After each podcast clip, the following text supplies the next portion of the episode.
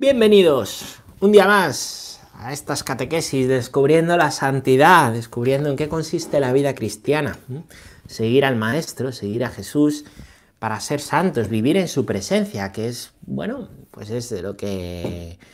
Eh, de lo que va esta, este punto número 3, de la punto número 3, parte número 3 de la, de la encíclica, ¿eh? ahí lo tenemos, de la exhortación, perdón, de la exhortación que estamos leyendo.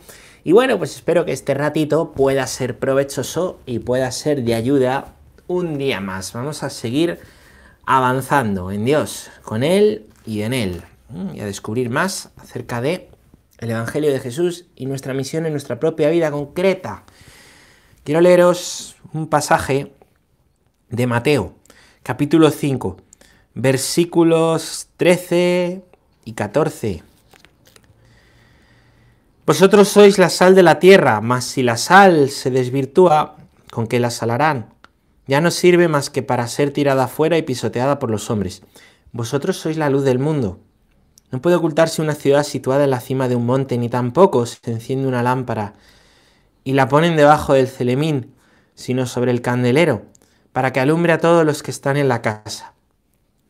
Brilla así vuestra luz delante de los hombres para que vean vuestras buenas obras y glorifiquen a vuestro Padre que está en los cielos.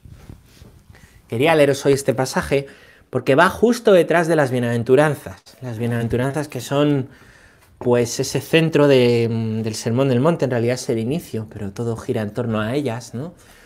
Que os aconsejé leer, Mateo 5, 6 y 7. Y justo después de las bienaventuranzas vienen estos versículos, ¿no? Sois sal y luz. Basta un poquito de sal para que la comida sepa bien, un poquito de luz para poder leer un buen libro por la noche. No necesita mucho, pero sí se necesita sal y luz. De igual manera, se necesita el cristiano para ser sal y luz del mundo. No es cuestión de números. Es cuestión de querer seguir al Señor, de querer ser santos. Es que estoy yo solo y mi, comunidad y mis... Pues, pues, claro, adelante. Muy bien. Muy bien.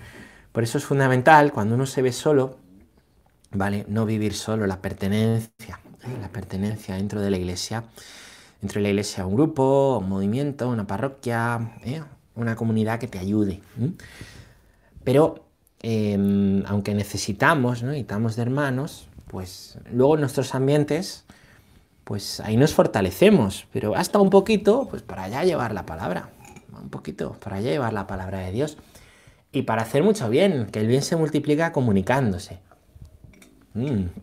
De eso va, de eso va este, este capítulo del Evangelio que que os leo, os he leído ahora. Y bueno, vamos a, a retomar la lectura y vamos por el punto número 65. Empezamos un apartadito que vamos a ver hoy que se llama A Contracorriente. Esto está enmarcado dentro de este capítulo tercero a la luz del maestro. Y es que seguir a Dios quiere decir ir contracorriente. Ir contracorriente, ¿no? ¿Sabéis el chiste ese de uno que va por una autopista eh, en dirección contraria? Y está viendo la radio y dice, atención, se informa de que hay un kamikaze que va en dirección contraria, eh, un kamikaze que va en dirección contraria por la autopista y, es peligroso, tengan cuidado. Y el tío que está viendo la radio, que es el propio kamikaze, dice, pero ¿cómo que solo uno? Hay miles de coches en dirección contraria, ¿no? Pues, pues así es, así es, ir contracorriente, a no ser un kamikaze, ¿no? Pero sí es difícil ir contracorriente bueno, pues porque nos pesa mucho, como el que dirán, nos pesa mucho la moda, nos pesa mucho lo fácil. Y lo fácil es dejarse arrastrar. Un ejemplo mejor, que quizá lo del kamikaze suena raro, ¿no? Los salmones. ¿eh? Los salmones, em, cuando, mm, bueno, cuando van a poner los huevos, ¿vale? Esto lo, aprendí en los documentales de la 2, ¿no? ¿Qué hacen los salmones? Pues, pues empiezan a, a nadar río arriba a contracorriente, a contracorriente. No al mar, donde está el agua pues, pues salada, ¿no? sino arriba, donde nace el río, donde está el agua dulce, que corre, que es río de agua viva, no agua estancada de pantano. ¿eh? Y al llegar arriba ponen los huevos y mueren. Qué bonito. Pues, pues eso es lo que ha hecho Cristo. Él es bandera discutida, dice el Evangelio. Él ha dado su vida, ¿no? Ha dado su vida ha ido a contracorriente de la mundanidad, ha ido a, contracorriente de corrientes pues fariseas, saduceas, ¿no? Que estaban más preocupadas por ellas que por Dios, a contracorriente. incluso ha dado la vida para que nosotros tengamos vida, de igual manera que las madres salmonas ponen los huevos y mueren para que tengan vida. Los salmones pequeños nuevos, ¿no? Los salmonetes. bueno, pues sí, acordaos del salmón y acordaos de que nosotros, pues también estamos llamados a seguir a Jesús, pero que el primero que ha ido contra corriente es Jesús. Oye, Jesús no... Aquí no hablamos nada y el Evangelio no presenta nada que no haya vivido Jesús. Lo mismo de ser sal y luz, lo mismo las bienaventuranzas, lo mismo ser vivir el sermón del monte. Eso Jesús lo ha vivido. Queremos ser como Él, a la luz del Maestro. No somos nosotros maestros, sino discípulos. Bueno, pues punto 65.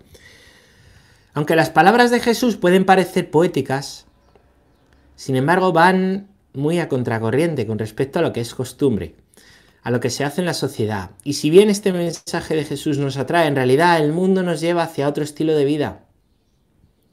Más claro el agua, ¿no? Las bienaventuranzas de ninguna manera son algo liviano o superficial. Al contrario, ya que solo podemos vivirlas si el Espíritu Santo nos invade con toda su potencia y nos libera de la debilidad, del egoísmo, de la comodidad, del orgullo.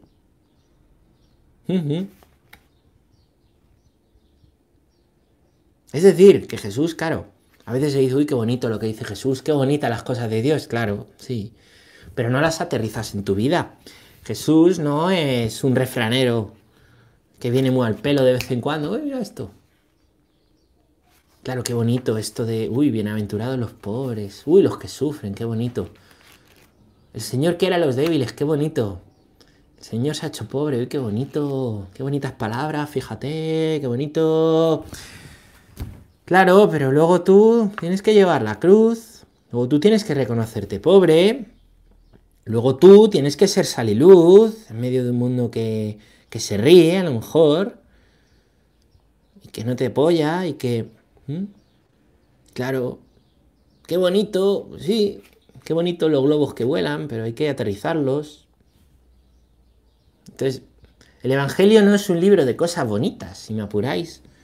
Que hay muchas cosas que no son bonitas. No, el Señor a veces habla muy claro. Y la cruz, qué bonito, la cruz es un sufrimiento muy grande. ¿Mm?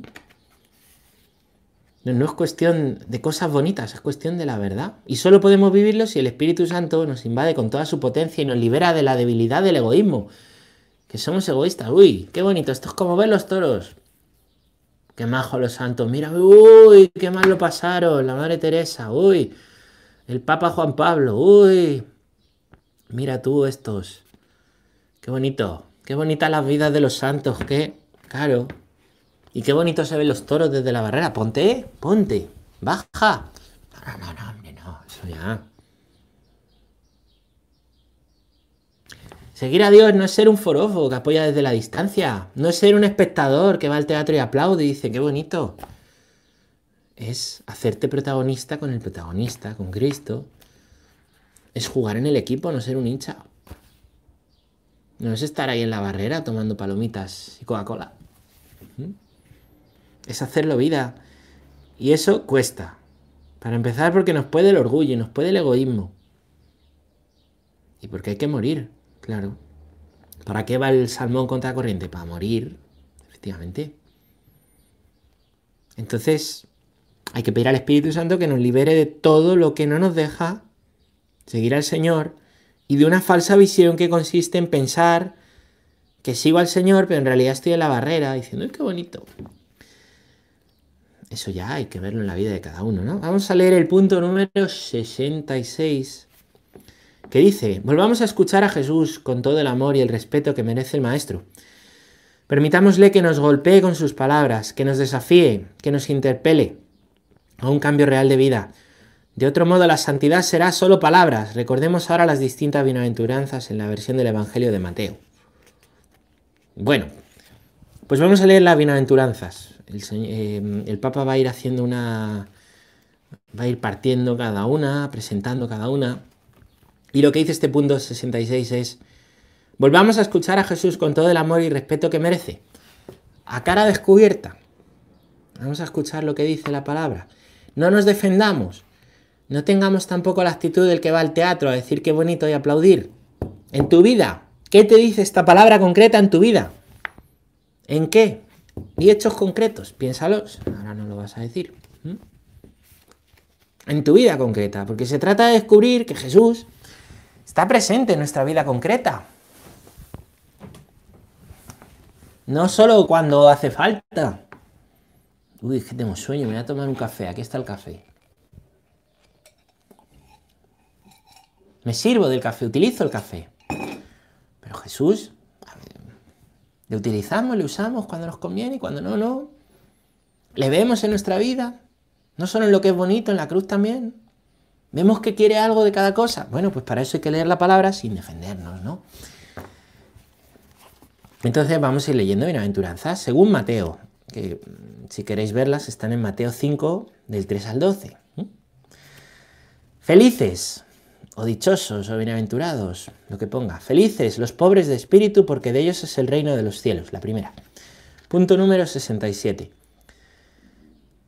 El Evangelio nos invita a reconocer la verdad de nuestro corazón para ver dónde colocamos la seguridad de nuestra vida. Normalmente el rico se siente seguro en sus riquezas y cree que cuando están en riesgo todo el sentido de su vida en la tierra se demorona. Jesús mismo nos lo dijo en la parábola del rico insensato, de ese hombre seguro que, como necio, no pensaba que podría morir ese mismo día. La parábola es Lucas 12, 16, 21, Epulón y Lázaro. Mm, ya sabéis, había un hombre que era muy rico, se murió, pensaba que no se iba a morir nunca y se murió. Señor, ¿y qué ha pasado? Y le dice el Señor, oye, ¿y tú en la vida te acordaste de mí? Pues estabas todo el rato con tu dinero. Mm, claro. Bueno, pues pregunta seria. ¿Dónde está tu corazón? ¿Dónde lo tienes puesto? ¿A qué dedicas tu pensamiento? ¿Qué te consume más la vida? ¿Qué es lo que te da seguridad? Que cuando piensas en ello descansas. Tienes problemas, pero piensas en tu comodidad, tu lo que sea, tu dinero, tu no sé, y descansas.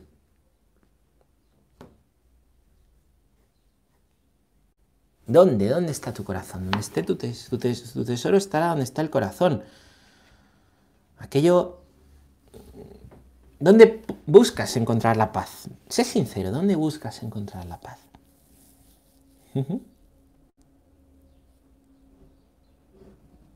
Dice aquí, normalmente el rico se siente seguro en sus riquezas, el codicioso.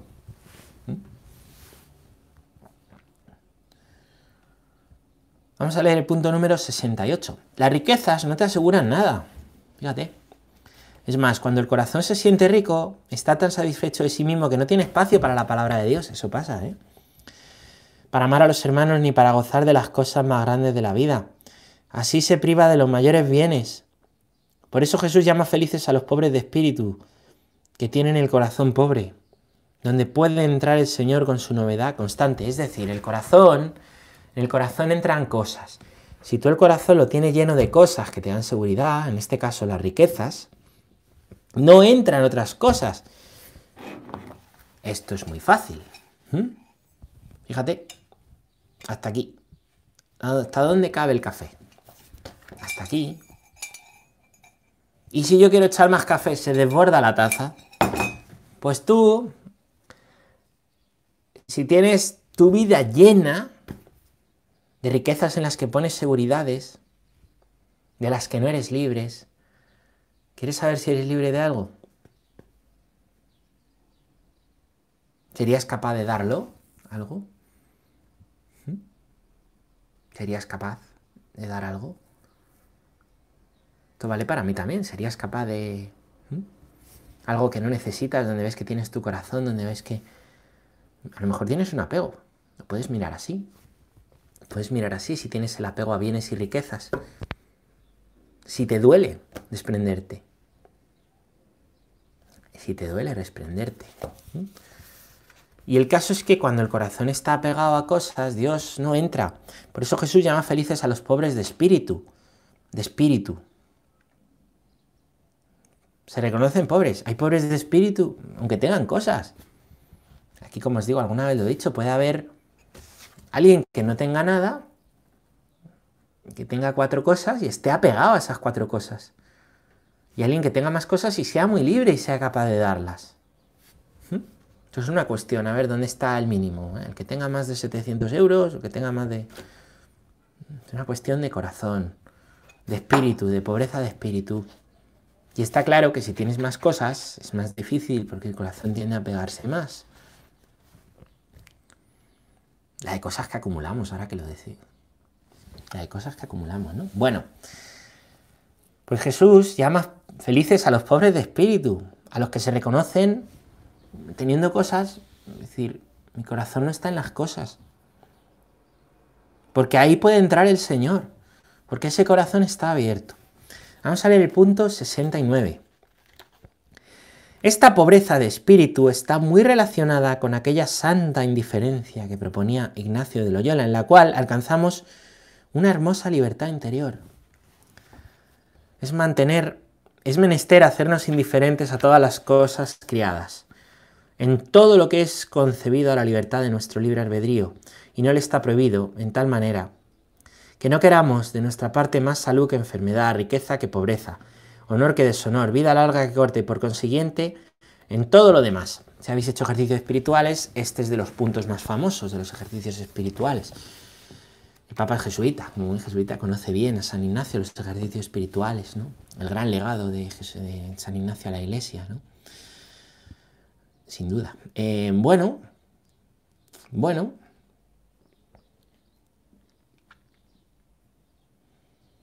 Pues la indiferencia santa, de la que habla San Ignacio, es esto, es saber vivir con el corazón desprendido y no pegado a las cosas. No es pasotismo. El pasotismo, ¿cómo lo distingues? El pasotismo de la, santa indiferencia. Porque el pasotismo está movido por, por, el orgullo, por tú. Parece que te da igual todo, pero hay un punto que si te lo tocan... ¡ah! Y en el fondo te crees también mejor que los demás por ser un pasota, porque te den igual las cosas. Eso no es evangélico. Eso manifiesta que tienes heridas detrás. Eso manifiesta pecados ocultos. La santa indiferencia es que tú lo que quieres es la voluntad de Dios en todo. No que te den igual las cosas, sino que, que sabes vivir las cosas con profundidad. Lo que vives. Sabes que necesitas hacer uso de las cosas que tienes, pero, pero pones a Dios lo primero de todo. Pones a Dios lo primero, venga lo que venga. En la salud la enfermedad, la pobreza, la riqueza, en el honor, en el deshonor, en la vida corta, en la vida larga. Dios, siempre Dios. Dios conmigo. Eso quiere decir, ¿no?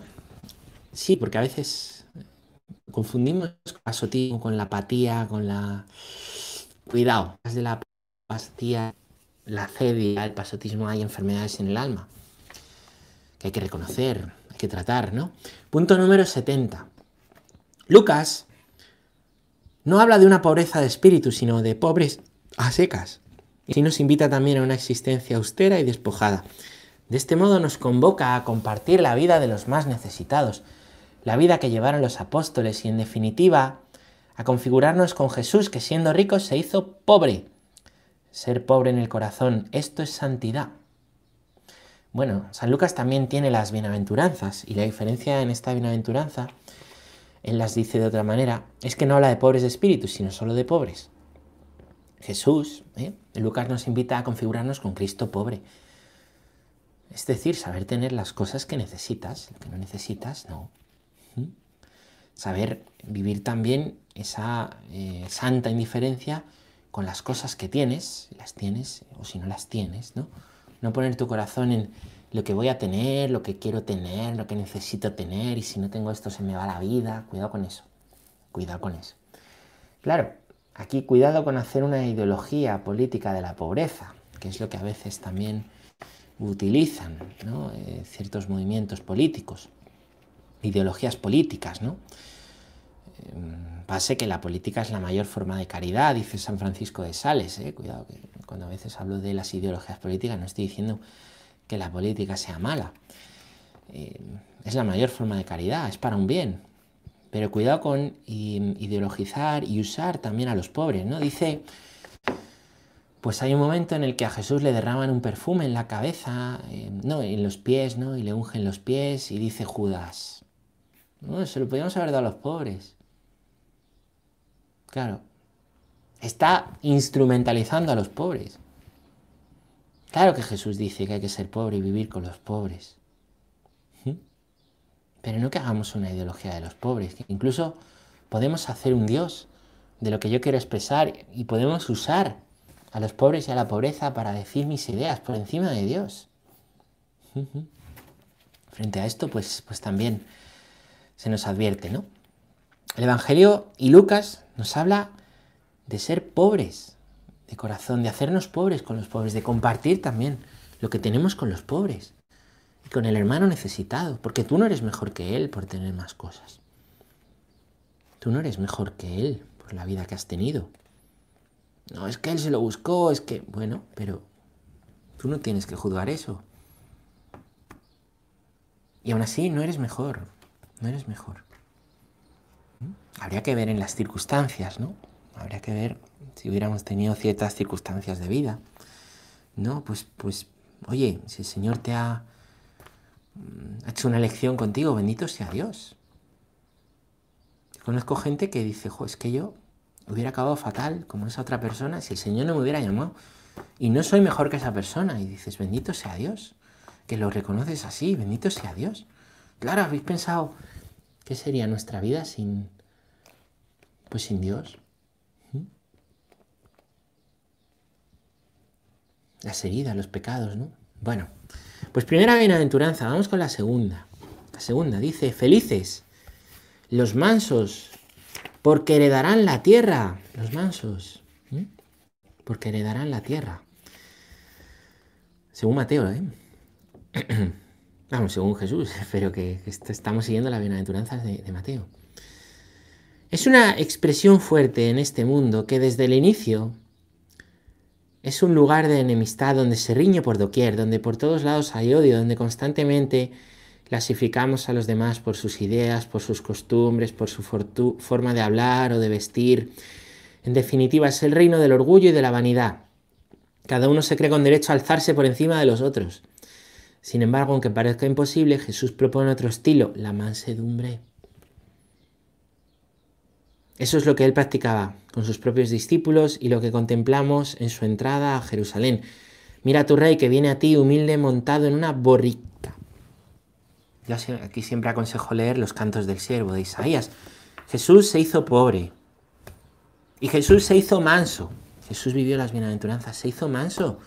No se resistió al mal, no se resistió a los que le injuriaban, no se resistió a los que le machacaban.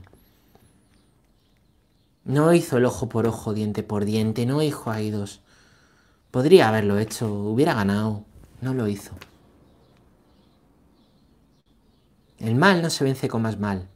El mal se vence con bien. Y eso requiere morir. Morir al orgullo de querer. Desde el principio de los tiempos. ahí tenemos el ratito del Génesis de, de Caín y Abel peleándose. El otro día leía en Twitter, había, mm, bueno, con estos líos, eh, pues aquí hace un par de semanas en España ya nos estuvimos haciendo daño, ¿no? en las calles, ¿no? Había mucho, hubo, peleas, ¿no? En Estados Unidos estamos viendo, ¿no? Eh, estamos viendo, pues peleas, ¿no? Estamos viendo, eh, bueno, pues, pues leía en Twitter una persona que decía, ¿cómo es posible que en el siglo XXI pase esto. Y yo pensaba, y en el 30, y en el 40, si no viene el Señor antes. El problema no es el siglo en el que estemos. El mal sale del corazón del hombre, no del siglo en el que estamos. ¿Qué pasa? Que ahora por tener aquí móviles y... Ya no va a pasar esto, sí, con los móviles lo vamos a grabar y lo vamos a difundir. Pero pasa, porque el problema está en el corazón del hombre. Dios lo ha hecho bien. Pero el pecado, al igual que ya pasaba, que nos narra muy bien el, el, el relato de Adán y Eva, ¿no? Queremos ser Dios, queremos llevar la razón, queremos erigirnos siempre y estamos dispuestos a cualquier medio, a la violencia, a, a la mentira, a la crítica, la crítica, Hombre, yo nunca me he peleado con nadie ya, pero ¿y la lengua?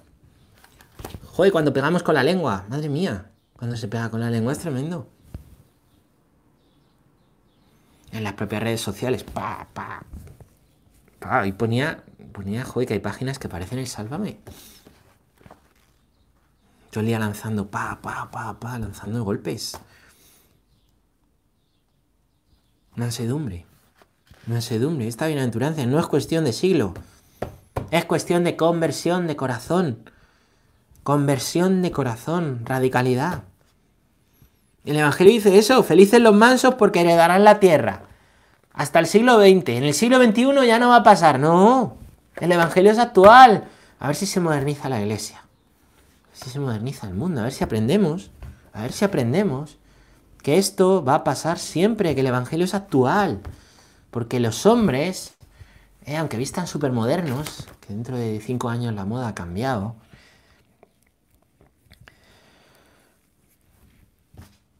pues tienen lo, mismo, el mismo corazón que el hombre del 19, 17, 15, 13, 11, 9, 7, 5, 3 y 1, y todos los pares. Él practicaba la mansedumbre con sus propios discípulos. ¿Eh, Pedro? Mete la espada en la vaina. Mete la espada en la vaina. ¿Te crees que no podía haber Jesús cortado la oreja? Lo habría hecho mejor, seguro. Mete la espada en la vaina, Pedro. No entiendes. No pienses como ellos. No vamos a hacer aquí una guerra. Punto número 72. Él dijo, aprended de mí que soy manso y humilde de corazón y encontraréis vuestro descanso. Sí, lo dice Mateo 11, 29. Si vivimos tensos engreídos ante los demás, terminamos cansados y agotados. Pero cuando miramos sus límites y defectos con ternura y mansedumbre sin sentirnos más que ellos, podemos darles una mano y evitamos desgastar energías en lamentos inútiles. Para Santa Teresa de Lisieux, la caridad perfecta consiste en soportar los defectos de los demás, en no escandalizarse de sus debilidades. Claro. Si es que el problema muchas veces no es de los demás, lo tienes tú, porque la vida te tiene tensa, estás todo el rato juzgando, estás todo el rato juzgando a los demás, juzgando, uy, es que me voy a cruzar con esta persona, me voy a sentar al lado de la otra, mira este, mira el otro, yo no quiero que este esté, yo este sí, este... Y juzgamos todo y eso es una tensión continua, porque tienes que estar todo el rato como dando la talla, porque tienes que estar todo el rato pendiente de que todo sea como tú quieres, que esté a tu gusto y, tu gusto, tu gusto te está tiranizando y tu gana te está tiranizando.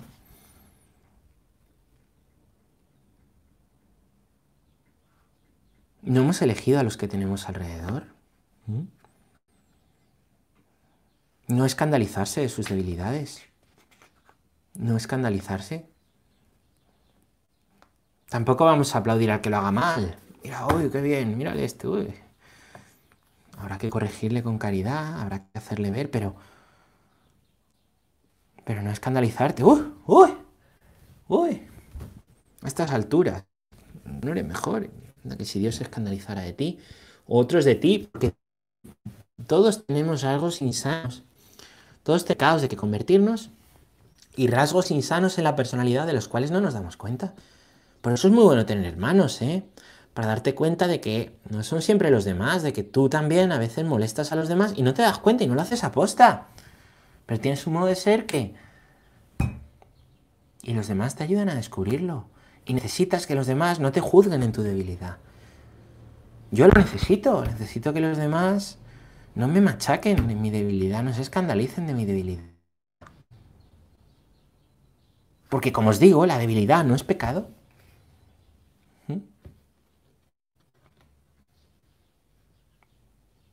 Que mi pecado me ayuden a verlo, me lo hagan ver. Eso es un acto de caridad. ¿Mm? No que me miran desde arriba y me dicen tú, sino que, que me corrijan y me lo hagan ver. En la debilidad, que no es pecado, y en el pecado, que sí es pecado. Y lo mismo nosotros con los demás. Eso se aprende. Se aprende en comunidad y por eso huimos de la vida comunitaria y pensamos que Dios es yo, yo, yo y lo mío para salvarme. Porque lo otro es complicarse la vida. Claro.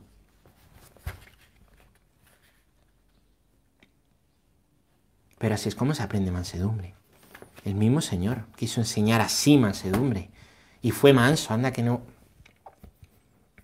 Anda que los discípulos no le sacarían.